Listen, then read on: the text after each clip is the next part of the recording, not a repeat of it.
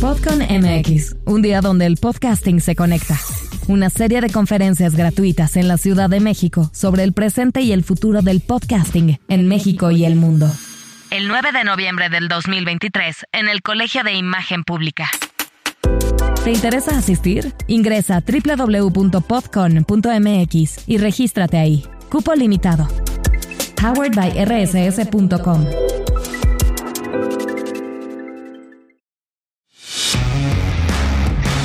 Podcastera MX presenta. Estamos rotos de nacimiento, ¿no? Y nuestro trabajo es como rehacernos a través de nuestro hacer, ¿no? Y como decía Octavio Paz, o sea, la, la revelación poética no es algo que está afuera de ti, está dentro de ti. Soy Angélica Íñiguez. Estás escuchando Corpus Sapiens, el podcast que va del cuerpo a la danza. Una producción original de Podcastera MX. Hola, les doy la bienvenida al episodio 31 de Corpus Sapiens Podcast. Y hoy estoy muy contenta, muy curiosa, muy agradecida también, porque aquí en el estudio de Podcastera MX tengo frente a mí a Lola Lince, que es una creadora escénica consolidada, con muchos años de experiencia, que es un referente para la danza en Guadalajara y en México, es un referente de la danza experimental, aunque a ella no le gusta ponerse etiquetas. y es miembro del Sistema Nacional de Creadores de Arte. Vino a Guadalajara después de muchos años para presentar su obra más reciente, Operativo Kafka, eh, en la inauguración del Festival Internacional de Danza en Jalisco en su edición 26, que es ahora en 2023. Y estoy también especialmente contenta de que esté aquí ahora porque no nos veíamos desde 2017 ahora estábamos haciendo cuentas. En ese año tuvimos una entrevista, nos vimos en, un cafecito de la zona de Chapultepec, aquí en Guadalajara, en México, y estuvimos conversando largo y tendido porque yo estaba escribiendo en ese entonces un ensayo sobre la danza experimental en Guadalajara. Ya entraré un poco más en detalles más adelante acerca de lo que es la danza experimental como un movimiento artístico o como un estilo dentro de la danza contemporánea, más allá de la sola experimentación de la danza. Y yo quería saber qué era la danza experimental. Estaba en busca de una definición. Quería saber si era un estilo, un género, o qué era. Y para ello entrevisté a varias mujeres y a unos pocos hombres que desde mi perspectiva y de la perspectiva también de un colectivo que ha visto estas expresiones dancísticas, pues estos artistas son buscadores de su propio camino que ha dado resultados en cierta medida reconocibles que pueden conformar lo que conocemos como danza experimental en Jalisco o en Guadalajara. Con ese ensayo que escribí, me titulé de la maestría en investigación de la danza, de, la cual soy orgullosa egresada, eh, del CENI de Danza José Limón, de Limba, y también la publiqué en un libro que se llama En Busca de la Libertad, Danza Experimental en Guadalajara, con apoyo del Consejo Estatal para la Cultura y las Artes en 2019 que bueno, si lo quieren leer, pueden escribirme al correo que siempre les dejo en la descripción del episodio y pedirlo, porque aquí eh, bueno, son libros independientes que tienen una gran complejidad para ser distribuidos, porque finalmente distribuir libros es un trabajo completo en sí mismo, así como lo es investigar y escribir. Entonces yo me dedico a investigar y escribir, pero la parte de la distribución es muy compleja. Y también por eso surgió este podcast, porque el audio no tiene fronteras. El único límite es el idioma. Y gracias a eso estamos aquí conversando con Lola Lince, a quien le doy la bienvenida. Muchas gracias por estar aquí con todo y el cansancio de tu función de anoche en el Teatro de Gollado y antes de agarrar carretera otra vez a Guanajuato. Pues es un placer, Angélica, después de tanto tiempo, la verdad, en que, bueno, ahorita me recordaste justamente cuando estuvimos hablando largo y tendido sobre este proyecto tuyo tan interesante de, crear pues una memoria, una suerte de memoria y de, y de generar una serie de preguntas a todos los que se interesen pues por esto que se le llama, que se llama se le ha dado por llamar danza experimental.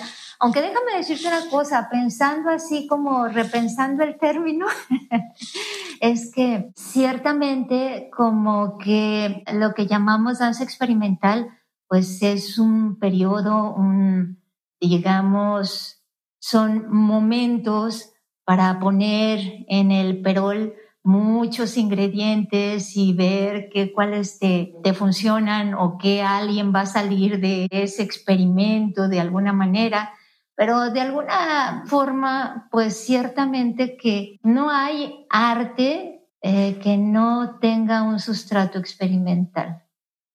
O sea, no es solamente así como una etiqueta, no es solamente una ocurrencia, un concepto. O sea, todas las formas artísticas pasan por ese periodo en que eh, la experimentación es lo que va a detonar pues el proceso y digamos eh, lo que será la, la obra de arte al final, ¿no? Totalmente. Justo ese es el punto de partida de este ensayo. Todo arte, toda danza puede ser experimental, sea del género que sea. La cosa, y lo interesante es que aquí encontré o encontramos, porque este tema de la danza experimental, hubo un momento durante mi investigación en que era un tema en ebullición. Así es que hicimos una serie de charlas. En los pasillos de los teatros se hablaba de danza experimental. Hubo también mesas de discusión. Hubo, me acuerdo, una en particular dentro del, Festival de Danza en aquella época, que era como 2017 tal vez. Em, donde había algunos artistas de la danza que no eran de la ciudad, de esta ciudad de Guadalajara, sino de otras ciudades mexicanas, que no se convencían de que la danza experimental existía como un género o un estilo o un movimiento artístico, como algo aparte de la experimentación en la danza que la experimentación en la danza puede estar en el flamenco, en el folclore, en la danza contemporánea, en el ballet clásico, en el hip hop, en el género que sea, ¿no? hasta no, se convencían hasta que les dijimos que a partir de cierto año la convocatoria del SECA abrió la categoría de danza experimental dentro de la disciplina de danza. Danza experimental como un género. Y es interesante ver cuáles son esos instrumentos o aparatos que reconocemos como legitimadores, porque esto fue lo que convenció a esas personas que no se dejaban convencer por otras razones más estéticas.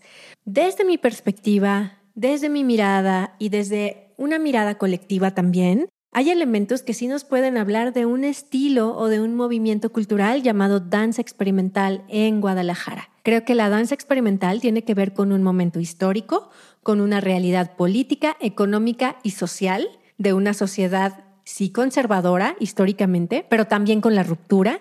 Tiene que ver con el ballet clásico, con la danza buto, con búsquedas personales, con la multi o interdisciplina y con otras cosas que conocerán cuando lean el libro. Lo interesante es que la danza experimental es bastante acuosa, no se deja asir, no hay manera de una definición clara. Entonces abandoné mi idea original de buscar una definición y me incliné por la sugerencia de Lola Ponce, que es mi querida tutora dentro de la maestría en investigación de la danza ella, bueno, además es traductora, es escritora, es correctora de libros de danza y de teatro, libros de artes escénicas, y ella me propuso una caracterización de la danza experimental. Claro que fue muy sabia al nombrarlo de esa manera, y eso es lo que es este libro, En Busca de la Libertad, Danza Experimental, en Guadalajara. Es una caracterización de la danza experimental. Sí, yo estoy aquí ya con, con mi libro, esperando a que me lea a que me lo dediques, por favor. Y bueno, yo feliz de estar aquí y de, y de reencontrarte, Angie, pues sí, porque de alguna manera como que eh, se, se van gestando complicidades, ¿no? Y así como, pues sí recuerdo cuando empecé yo a tratar, que, que decidí como salirme de la autopista, o sea, a y de dejar un poco como todos los vocabularios que, que conocía para buscar como cuál era realmente mi, mi paisaje, qué, en qué estaba, qué me, me significaban realmente, pues, por qué estaba, por qué hacía danza, todas esas series de preguntas y que pues te decides así como a ser muy fiel a lo que demanda expresión sin poner ningún filtro, ninguna etiqueta, si esto es bello, es feo, tiene, tiene reminiscencias del ballet clásico, tiene este, otra, otro tipo de influencias, como que yo simplemente sí me fui a la escucha y dentro de esa escucha y todo esa, ese campo de incertidumbre, pues es que se van cayendo eh, ciertos veintes, vas teniendo certezas en tu andar, ¿no? Que les vas dando esa, le vas dando esa libertad a tu propia materia, a tu propia corporalidad, de que eh, sea lo que originalmente es, ¿no? Y pues es esa fidelidad y, y, como esa mirada la que siempre me acompaña y la que no quiero traicionar nunca, Angie, y que es la que me vuelve ahora acá, digo yo, con mi gente, que me hace súper feliz, ¿no?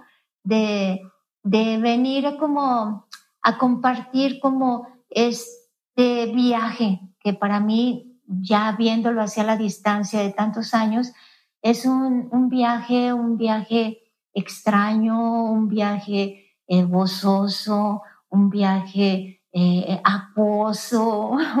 un viaje singular, ¿no?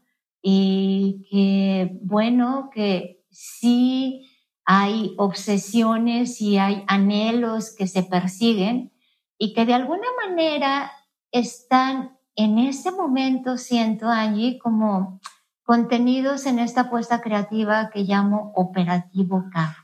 Sí, cuéntanos de Operativo Kafka, que es eh, tu obra más reciente, tu pieza más reciente que viniste a presentar, que vinieron a presentar a la ciudad de Guadalajara, al Teatro de Gollado, y que tiene unas referencias fabulosas a los tastuanes, a la danza del torito de Guanajuato, que es donde tú vives ahora desde hace bastantes años ya.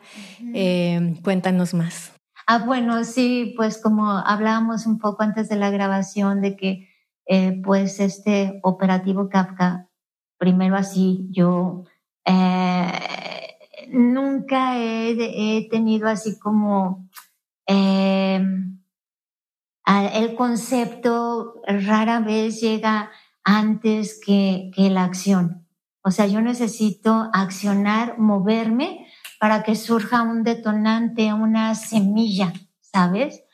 Y cuando empezó esta semilla y empezaron a articularse como eh, muchas sensaciones corporales que, que, van siendo como una suerte de bitácora corporal que uno va viviendo con el tiempo y que de repente eh, vuelve a retomar ciertas líneas o en este caso a ciertos motivos, ciertas imágenes que nos obsesionan y que tienen que ver no solamente así como con cosas que están de moda o con cuestiones de índole intelectual o modos de eh, hacer danza para ponerla a circular en un circuito, en un mercado, sino que en mi caso eh, están ligados totalmente con mi experiencia humana. Tú decías, ay, pues ahora el operativo Kafka vemos referencias de los tastuanes, de la danza del torito. Es como, de alguna manera, el motivo de la marcha el detonante de este viaje, que yo lo vivo como una peregrinación. Una peregrinación en busca de algo a lo mejor eh, sagrado o de eh, algún modo que tiene que ver como también con la experiencia humana, pero trasladada al campo pues de una poética muy, eh, muy singular, ¿no? Y el operativo pues hace de alguna manera a referencia a todo este viaje, a todas estas imágenes que me han acompañado, a todos estos paisajes que he recorrido y que al retomarlos corporalmente se resignifican, se ahonda en sentido o cambia el sentido y que eh, de alguna manera vuelven a vivir a través de mi corporalidad en otras corporalidades y eso se me hace muy interesante como como oh, tu huella puede ser así dejada en, en otros cuerpos, o sea, y que es una huella que tiene que ver con experiencia humana, que no es solamente un discurso intelectual. Y me, se me hace muy, muy interesante en este caso como resignificar temas que me son muy queridos, entrañables y que tienen que ver con toda esta idea de viaje, de paisaje, de fragmentación, en, eh, de alguna manera como de hacer el repaso, como volver a viajar en el mismo camión o en el mismo tren, pero ya no es el mismo paisaje, aunque es el mismo tema, ya cambió, ya te da otras salidas, otros significados, se va articulando con otras cosas de tu propia experiencia. Y a la vez está cargado de los significados previos de todas las veces que pasaste por ahí. Exactamente, entonces es, haz de cuenta, sí, o sea, si observas, por ejemplo, en el, en el operativo, como está planteado ahorita, pues yo retomo ese tema de la cuerda, que es un tema emblemático para mí de viaje y que se significaba con, como un gesto de liberación, ¿sí? De, liberación de, en ese momento en que nació, de muchos atavismos, convenciones, signos de poder, etcétera, etcétera, muchas significaciones. Lo retomo, pero desde otro lugar, como el sueño de un feto. Y todo el operativo no viene siendo más que el sueño de ese feto que concluirá a lo largo de tres años con la idea del nirvana, lo que sea que el nirvana signifique para cada uno de nosotros. A lo mejor para mí el nirvana es como eh, retomar como mi cuerpo original, es decir, un cuerpo total, inocente y pues con un cierto ideal de transformación, ¿no?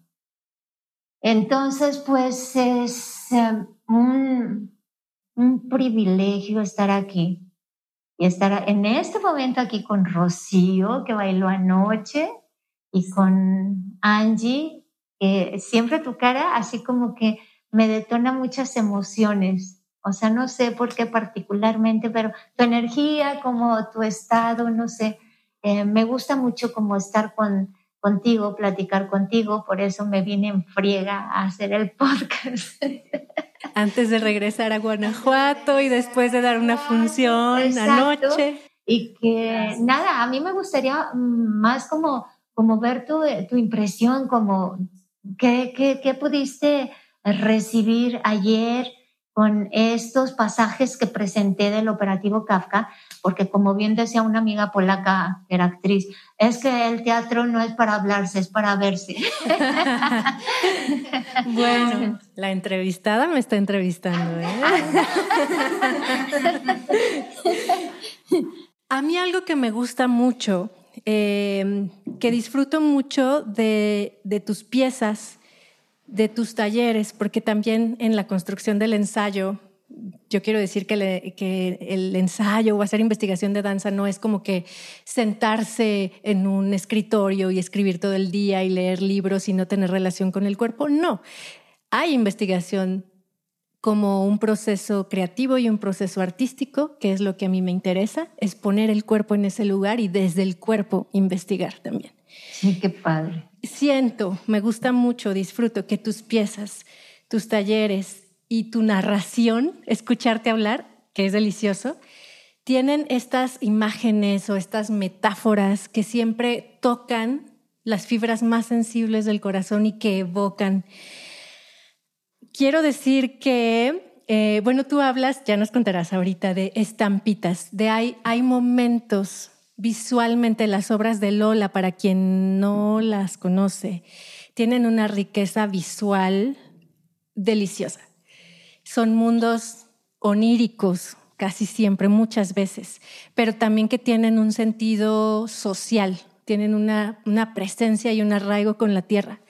Y este momento, por ejemplo, del que hablabas de la cuerda, a mí me evocó directamente a ti. En, esa, en esos otros años, yo creo que fueron que Lola, finales de los Dos- de los 90, principios exacto. del 2000, que fue ese gran boom de la danza contemporánea en Guadalajara, eh, de la danza experimental también, un momento relevante desde mi perspectiva, eh, que contagió a muchas bailarinas y a muchos bailarines a trabajar de esta manera, a, como dice Lola, salirse del camino pavimentado, irse a las brechas, ¿no? O ir haciendo brecha también Exacto. en esta búsqueda de, de lo que platicábamos, pues del viaje del héroe, ¿no? del, del viaje del artista. Entonces, para mí fue muy rico reconocer esas imágenes. También hay una imagen de trabajo de espaldas. Ah, Que, sí, es que es emblemática. fabuloso, es emblemático. Hay muchas fotos que se han tomado también muy lindas, ¿no? Tu trabajo también ha dado detonantes como la fotografía. Hay unas fotos muy famosas de. Marcos García, Sí, que por cierto sí, es el autor también de la portada de este libro, En búsqueda de la libertad. Eh, entonces, esas estampitas que tú llamas, mi, mm, la forma en cómo yo las recibo es que sí tocan mis emociones y mis propias experiencias. Entonces, cuando estoy ahí, en ese estar sensible, porque coincido, o sea, en mi visión tampoco se trata de una abstracción meramente intelectual en la danza, en la escena, sino de, de imágenes muy estéticamente cuidadas, una iluminación fabulosa, la música también es muy chingona. Y, y ese, pero la recepción es sensible, es desde el cuerpo, es Qué bonito. va directo a la experiencia propia. En mi caso, en mi experiencia, y sería interesante escuchar cómo les llega a, a las demás personas, ¿no? Que lo han visto y a las bailarinas también. Sí, porque yo estoy completamente segura, o sea, no solamente influenciada por, por, la, por Octavio Paz, por su pensamiento clarísimo y por su universo poético, que la experiencia poética no es de orden intelectual, no es, no es su, su, su dimensión, es una, eh, la experiencia poética es, eh, pues, es de, eh, de, de la dimensión sensible, ¿no? A mí me, me interesa también en este experimento del operativo, porque todo el mundo me dice, operativo, esa palabra suena un poco fuerte, operativo, pero sí, es que en esta sociedad los operativos también están muy a la orden del día, ¿no? Y en este caso el operativo va en dirección contraria, va como en las ganas de generar estrategias para ir en busca de sentido, ¿no? Y se me hace muy interesante cómo, por ejemplo, eh, pueden resonar ciertas imágenes en el, en el público que, que, que a mí me ha seguido en Guadalajara en este momento y que, eh, que también desde allí puedan como, podamos como generar un diálogo, así como en el tiempo y la distancia, pero con, con otra perspectiva, con otra mirada, con otros ingredientes que van, que van haciendo pues del viaje algo, algo interesante, algo eh, confrontador también, ¿no? Y se me hace así como un momento padre también el poder estar aquí y el ver también como el público que no es de danza puede, puede recibir eh, como eh, este tipo de propuestas. Claro, siempre es interesante. Sí, es muy interesante. Tal vez más interesante. Exactamente. Mira, Angie, te vamos a contar. Cuénteme. Es que estamos ahorita con este deseo de llevar eh, el operativo a diferentes lugares y contextos. Me interesa mucho el público joven de nivel medio universitario, o sea, como incitarlos a crear, a generarles una gran interrogante, ¿sabes? Eh, desde ahí Kafka, ¿quién es Kafka? No, en ese sentido y también en cómo mm, hay maneras de percibir nuestras corporalidades en un mundo en que eh, nuestras corporalidades cada vez se nos van escapando más pasamos demasiado tiempo, ya sabemos, no quiero caer en, estos, en las sillas, ajá, en las computadoras, en este, en el mundo digital, ¿no? Que tiene su encanto, pero que también tiene, bueno, que poner cierta distancia, ¿no? Y como si eh, hacerles de alguna manera llegar como, como preguntas de cómo estar simplemente en sus cuerpos o cómo de alguna manera hay esta posibilidad de, de crear mundos desde otros lugares y otras relaciones, ¿no? Y estamos con esto y hemos llevado, por ejemplo, también, eh, me interesa mucho ir como a lugares donde nadie quiere ir, como en el viaje precisamente es que es un viaje, el operativo es un viaje. Y en este viaje agarramos nuestro eh, transporte, nuestro camioncito. Su camioncito en la central vieja. Ajá, y vamos allí que a Tarandacuao. ¿Y qué es Tarandacuao? Yo nunca había ido. Allí vamos a Tarandacuao. Es un lugar espléndido donde hacen una cerámica espléndida en Guanajuato, casi en frontera con Michoacán. Eh, es un pueblo donde hay mucha migración, como sucede ahora en muchos de nuestros estados, ¿no? Y eh, presentamos algunos pasajes adecuados al contexto a donde vamos, en unas condiciones, pues, también que, sea, que, que, que son difíciles y que nos adecuamos a ellas, como este tipo de experimento de ver cómo recibe otro tipo de público que no es el especializado, que no es el conocedor, ah, eh, propuestas que, que, la gente podría llamar un poco eh, extremas porque pues no, no se acaban de, de cuadrar dentro de las convenciones de lo que la gente espera como danza. Entonces, vamos a Tarandacuao y, oh sorpresa, la gente responde espléndidamente, ¿no? Y de alguna manera se liga, ah, sí, es que yo allí vi, claro, es que es la música del torito, algo que les refiere a lo que en sustrato nos sostiene a todos nosotros, ¿no? Y pues es muy interesante ver el otro lado, la otra mirada desde, eh, pues gente que, que no está expuesta, que no es conocedora, y que lo recibe desde sus propios referentes. Y desde la sabiduría de su cuerpo, de su corazón y de su experiencia del soma, ¿no? De todo lo que le pueda reflejar, lo que sea que le refleje. Sí, sí, sí.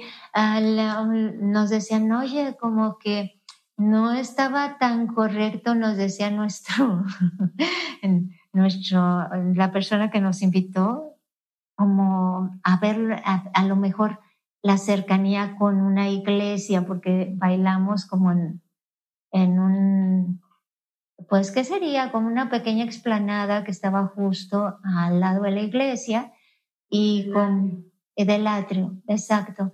Y él les parecía como que era lo mejor, como profano, profano, pagano, pero en realidad, pues es que eh, eh, somos eso, o sea, estamos hechos de un sincretismo en donde lo sagrado y lo profano están allí dialogando, así como yo planteo en esta pieza, así como dos temporalidades, o sea, una temporalidad de orden mítico que son todos estos guiños a, nuestras danzas identitarias, ¿no? Y en relación con una, con una contemporaneidad, pues, alienante, ¿no? O sea, como dos tiempos, un tiempo mítico, distendido y un tiempo en el que todo se sucede eh, de una manera, pues, eh, un tanto imprevista y caótica. Y ya que hablas de esto y que hablabas también del operativo con todo lo que puede em, detonar o significar, ¿cómo dialogas en tus procesos creativos con este esquema de producción de la danza que existe actualmente y del que hablábamos, bueno, previo a, en la conversación previa, em, con esta sociedad de consumo y desecho y con la sociedad del cansancio en la que vivimos, ¿no? ¿Cómo dialogan estas dos partes o qué es lo que sucede ahí? Híjole, es que Angie, estás así como, como tocando así el, el corazón de nuestra relación que hemos establecido con el mundo a través de todos estos sistemas de, de producción, consumo y rendimiento que son precisamente alienantes y que los toco de alguna manera en mi, en, en mi pieza, en el operativo, pero ah, trato de, de verdad así como de, de sí pues hay cosas a las que no puede uno escapar porque hemos nacido, crecido en, en un sistema neoliberal que nos exige eh, pues un tipo de relación totalmente utilitaria con, con el mundo y con las cosas, ¿no? En el momento en que el arte o la poética nos puede eh, mover del lugar, es que uno se replantea otras relaciones con todo esto que mencionas eh, desde tu pequeña trinchera. Es decir, pues de alguna manera ah, haciendo, significando tu hacer desde otro lugar, eh, que no sea de orden utilitario, que sea desde eh, un orden sensible o poético, en donde nos dignifiquemos y podamos como, como yo digo, jalar hilos del, del nirvana en el samsara, o sea, pero es como, como dignificar nuestra materia desde nuestra corporalidad profunda, eh, de buscar un modo menos utilitario, más somático, de, relación con, con el mundo. Es decir, que eh, estamos, estamos rotos de nacimiento, ¿no? Y nuestro trabajo es como rehacernos a través de nuestro hacer, ¿no? Y como decía Octavio Paz, o sea, la revelación poética no es algo que está afuera de ti, está dentro de ti. Y desde esa revelación poética es eh, deriva en creación, en una creación. Y uno piensa en una creación de, a no ser una obra de arte, algo, es en la creación de ti mismo. Entonces desde allí yo me, yo me posiciono y, y yo me ubico en esta contemporaneidad un poco eh, desquiciada.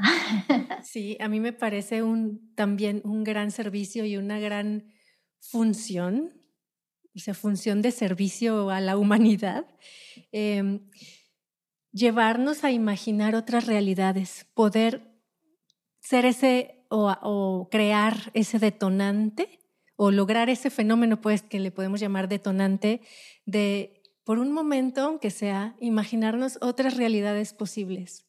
Qué importante. Ah, no, qué importante. Y la forma en que lo mencionas tú desde el cuerpo, pues es, es la forma del mago, ¿no? Del mago blanco que viene desde, desde el interior a transformar la materia. Bueno, tú lo dices como jalando hilos del nirvana al samsara. sí.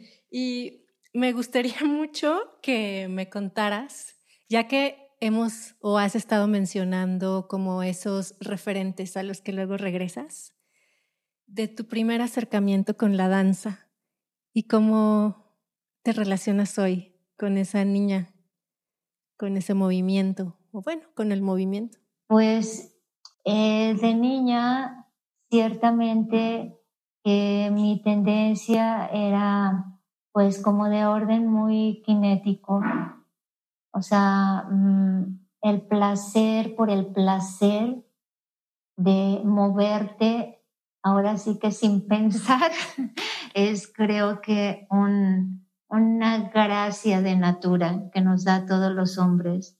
O sea, porque el movimiento, el movimiento per se para mí es placer, es como, o sea, queda fuera como de los esquemas así también intelectuales, o sea, eh, si te fijas, todos los bebés empiezan a, oír una música y se mueven, o sea, el movimiento es de orden así como, como biológico, instintivo, diría Carlos Fuentes, está en nuestro gen.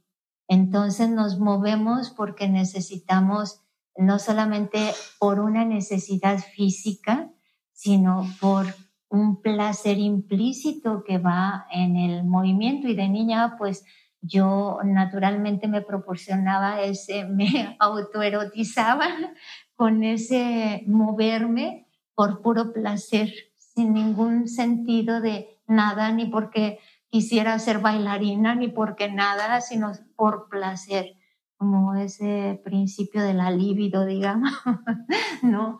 Entonces, pues eso, eso es como, como que de repente se vuelve algo relevante y uno inconscientemente lo va buscando sin, sin saber exactamente por qué, ¿no? Y Recuerdo que cuando era adolescente, pues cuento esta anécdota ya mucho y ya me caigo mal. cuando era adolescente vi la, película de Isadora Duncan, de la vida de Isadora Duncan, y quedé simplemente fascinada, ¿no? O sea, y yo en mi interior deseaba, decía yo, quiero bailar así con el ritmo de la naturaleza, como bailan las olas del mar, quiero sentir mi cuerpo como agua, quiero vincularme con los árboles, como, como un ideal, ¿sabes? O sea, como de, de que, ay, es que e, esos somos en esencia, ¿sabes? Y, y, fue como llegué aquí a Guadalajara y vi a un programa de Don Carmelo que salía con su sombrero y se me, yo, yo estaba fascinada porque me parece así como ah, muy, muy local y que vi el anuncio de, de Alex Sibin, en ese momento estaba en Guadalajara y estaba promoviendo la Academia del Ballet Guadalajara y estaba hablando del menú de las actividades de la academia y dijo movimiento libre. Y tenemos movimiento en ballet clásico, eh, varias cosas y entre ellas movimiento libre. Y dije yo, esa. Esto es lo mío. ¿Y luego qué pasó? no, Angie, es una historia larguísima. La historia está en el libro, ¿eh? Esa parte sí me la contaste y ahí está la narración. Anda, mira, podemos dejar así picados para que ahí. Sí, para que compren el libro y lo lean aquí. sí, exacto. Sí, está padrísimo. Sí, pues es que las semillas que traes, no sé, Angie, ¿tú qué piensas? ¿Que infancia es destino? Sí y no.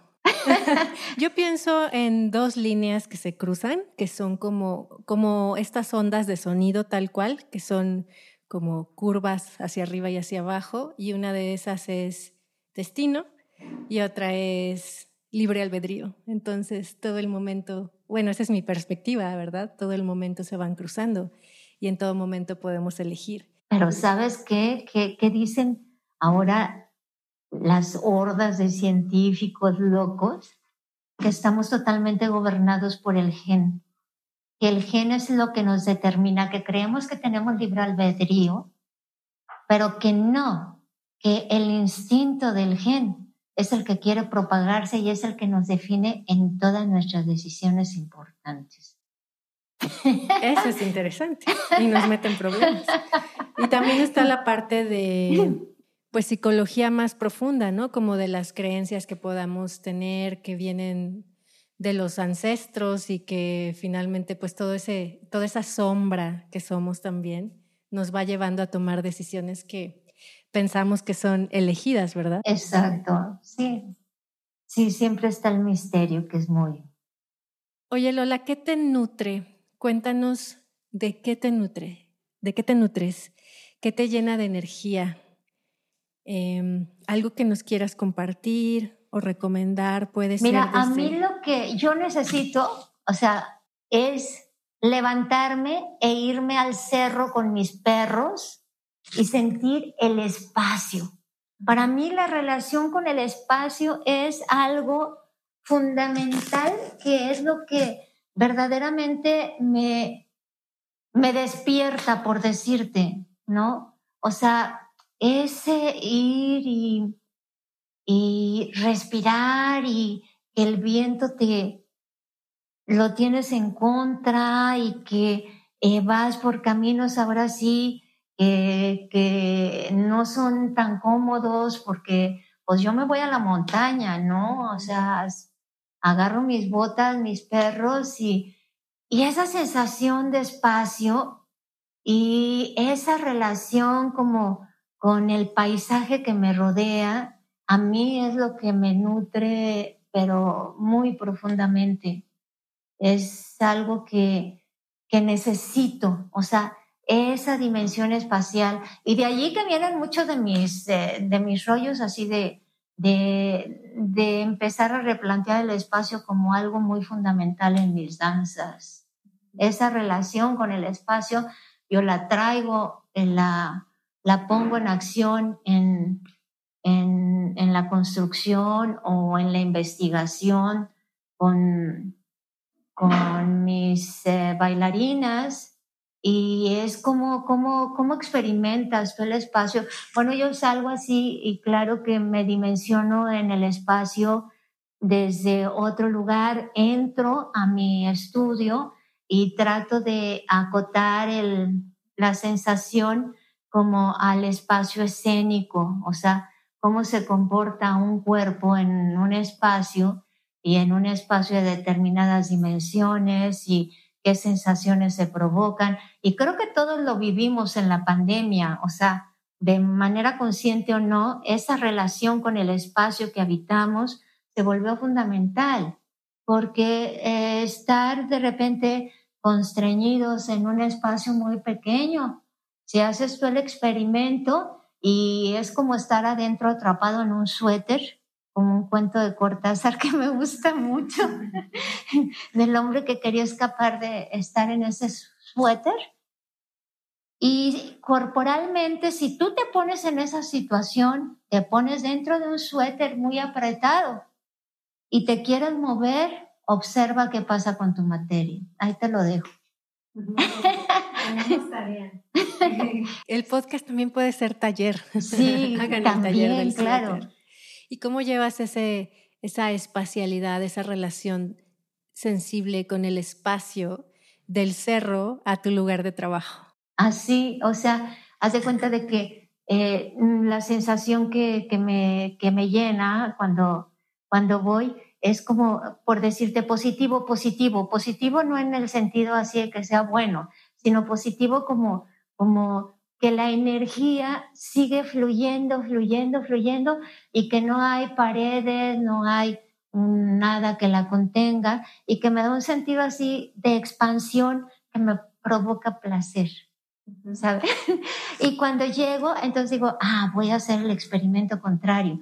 Me voy a meter en una caja chiquitita, chiquitita, chiquitita y voy a ver cómo mi cuerpo se comporta físicamente y como también, obvio, cuál es como mi estado mental, ¿no? Entonces, juego mucho con, con estas maneras de relacionarme con el espacio, eh, desde eh, que no tiene fronteras hasta acotarlo en espacios muy delimitados, en donde el movimiento pues va a tener restricción y los observas que los tonos corporales cambian. Muy bien. Ay, pues está deliciosa la conversación. Te agradezco mucho el haber venido a platicar un ratito conmigo. No, es un placer. Nada más porque de, de verdad, Angie, de veras que tengo así como otra vez vínculo contigo, vine. Porque odio los, los podcasts, las entrevistas, todo. Entonces, de verdad que por esta complicidad que, no sé, que he sentido contigo de años, o sea que dije yo, ay, sí, sí, sí, sí. Pues eso me parece el mejor cumplido que me podrían haber hecho. Muchas gracias, Lola. Gracias a ti, gracias por este libro precioso que voy a leer y luego te escribo para decirte qué que me, que, que me deja. ¿no? Sí, que me cuentes tus impresiones. Sí, porque además es como, como vindicar pues cierta memoria o incluso como verme yo aquí, ah, cómo, cómo he cambiado desde entonces. ¿Cómo te ve alguien desde fuera? ¿no? Exacto, sí, está interesante. Pues les recomiendo que sigan el trabajo de Lola Lince. Eh, ¿Tienes redes? Sí, tenemos la, la, página de la compañía de danza experimental de Lola Lince en Facebook y en Instagram y por allí nos pueden seguir. Ajá. Háganlo. Muchas gracias por escuchar. Si les gustó el, el episodio, eh, por favor compártanlo, pueden calificarlo en Spotify. También estamos dejando algunas preguntas en Spotify, ahí las pueden responder. En Apple Podcast pueden dejar también algún comentario, algún, sí, pues algún comentario, recomendación. Está en YouTube, para quien sea más amigo de YouTube, está en todas las plataformas. Entonces, muchísimas gracias. Te abrazo, Lola, querida. No, pues un placer. Muchísimas gracias.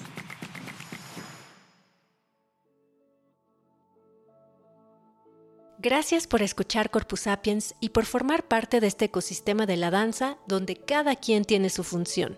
Puedes escuchar, compartir, seguir, anunciarte en nuestra cartelera, ser patrocinador, invitado o coproductor y compartir tu mensaje con una comunidad en expansión. Mándanos un mensaje directo por Instagram a arroba corpusapiens o escríbenos al correo que te dejamos en la descripción de cada episodio y con gusto te contamos cómo puedes participar. Esta temporada de Corpus Sapiens es producida con el apoyo de la Jefatura de Danza de la Secretaría de Cultura de Jalisco.